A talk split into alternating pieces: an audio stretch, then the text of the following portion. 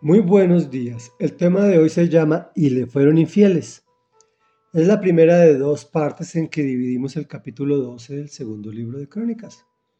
Continuamos con el gobierno del rey Roboán después de Salomón, eh, ya dividido. Y dice así.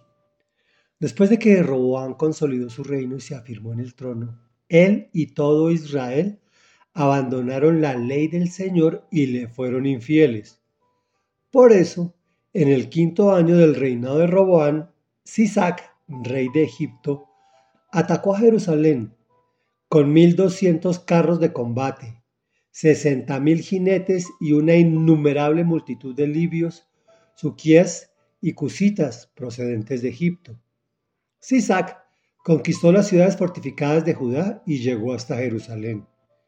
Entonces el profeta Semaías se presentó ante Roboán y los jefes de Judá, que por miedo a Sisac se habían reunido en Jerusalén y les dijo, Así dice el Señor, comillas, como ustedes me abandonaron, ahora yo también los abandono, para que caigan en manos de Sisac.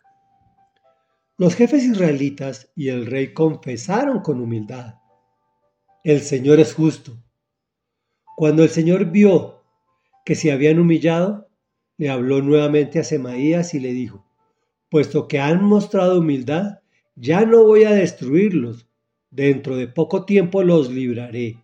No voy a permitir que Sisac ejecute mi castigo sobre Jerusalén, aunque sí dejaré que los someta a su dominio para que aprendan la diferencia que hay entre servirme a mí y servir a los reyes de otros países.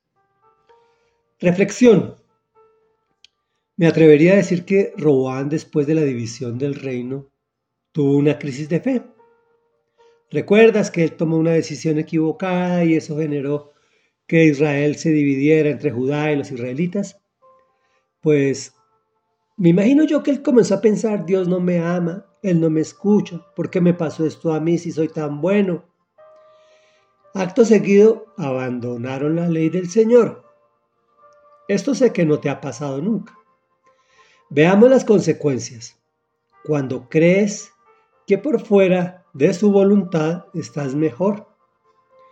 Viene el enemigo, te ataca y te acaba el trabajo y éxito de muchos años en un minuto, llenándote de miedo. Nuestro relato bíblico muestra de forma implícita que el arduo trabajo del hombre conforme al corazón de Dios junto con el hombre más sabio que ha existido, que todas las riquezas acumuladas en estas generaciones se perdieron en cinco años, junto con un reino dividido e incluido lo más importante, la fidelidad al Señor. Lo interesante del tema es que los jefes de Judá, amedrantados, se reúnen para indagar por qué pasó esto hasta que llega el profeta y les aclara lo que dijo Dios. Como ustedes me abandonaron ahora, yo también los abandono, para que caigan en manos de Sisac. Afortunadamente reaccionan bien y a tiempo. No le echan en cara ni se quejan como hacemos nosotros, sino que reconocen su, su error, clamando, el Señor es justo. Él es tan maravilloso que acepta que hemos mostrado humildad y no nos destruye, pero tampoco nos libera inmediatamente, para que aprendamos la diferencia que hay entre servirlo a Él y servir al enemigo. Oremos.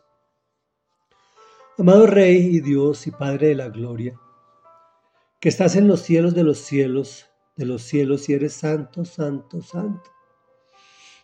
Hoy venimos a ti para decirte, perdónanos Perdónanos, Señor, porque pecamos, entonces tú nos tú te alejas de nosotros y caemos en manos del enemigo y entonces te echamos la culpa a ti y tú nos castigas y entonces nos damos cuenta de que no eres tú y te pedimos perdón y nos perdonas. Y nos levantas el castigo, pero no inmediatamente, para que entendamos lo que es servir al enemigo en lugar de servirte a ti y comenzamos a padecer circunstancias de dominio. Perdónanos, Señor, Perdónanos, Señor, y te clamamos que el dominio provenga de ti. Queremos servirte a ti porque sabemos que al servirte a ti hay abundancia en nuestro país, en nuestras ciudades, en nuestros barrios, en nuestros hogares y en nuestras vidas, porque tú eres un Dios personal. Tu Hijo Jesucristo murió por cada uno de nosotros para hacernos libres y darnos vida eterna. Amén y amén.